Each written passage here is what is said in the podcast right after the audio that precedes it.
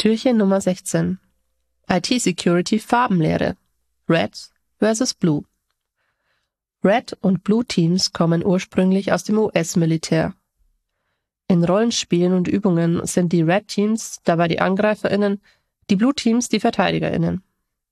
Das Red in Red Team spielt auf die rote Fahne der UdSSR an, da Red Blue Teaming während des Kalten Krieges entstanden ist. In der UdSSR soll die Farbgebung umgekehrt gewesen sein. Da haben die Red Teams verteidigt und die Blue Teams angegriffen. In der Welt der IT-Security werden Red Teams und Blue Teams für Übungen und Simulationen verwendet, die darauf abzielen, die Fähigkeiten und die Schwachstellen von Computernetzwerken und Sicherheitssystemen zu testen. Das Red Team schlüpft dabei in die Rolle der AngreiferInnen. Sie versuchen, in das Netzwerk einzudringen, um es zu schädigen oder auszuspionieren. Die VerteidigerInnen im Blue Team hingegen haben die Aufgabe, das Netzwerk zu schützen und die Angriffe des Red Teams abzuwehren. Die Übungen dienen dazu, das Blue Team zu schulen und zu testen. Damit soll sichergestellt werden, dass Bedrohungen schnell erkannt und bekämpft werden können, sowie dass Schwachstellen im Netzwerk identifiziert und behoben werden. Blue Teams setzen sich aus den internen Sicherheitsexpertinnen einer Organisation zusammen und rekrutieren sich in der Regel, soweit vorhanden, aus dem Security Operations Center, dem Network Operations Center und dem Computer Emergency Response Team. Für das Red Team gilt das genauso, nur dass hier auch externe Expertinnen hinzugezogen werden können. Vielleicht meint ihr, Ähnlichkeiten mit dem Pentesting aus Türchen Nummer 10 zu erkennen. Da liegt ihr nicht falsch. Pentesting und Red Blue Teaming überschneiden sich in einigen Punkten. Beide versuchen, Schwachstellen in Computernetzwerken zu identifizieren und nehmen dafür auch die Rolle der AngreiferInnen ein.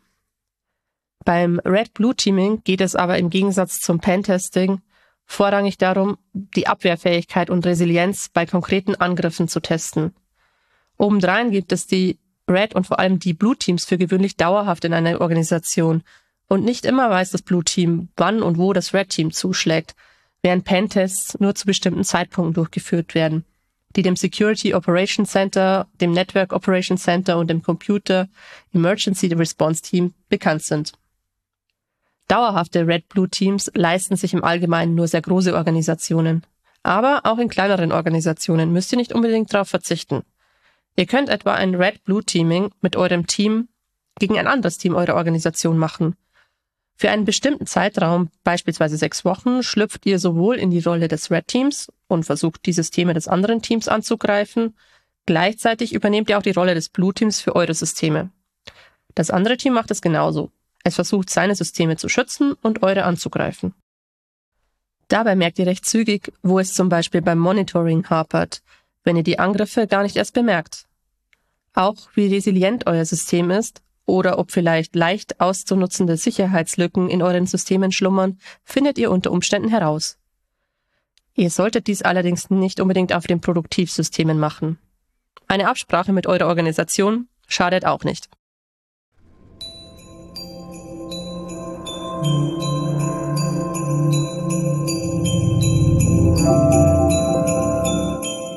Ho, ho, ho. 6 acht, sechs,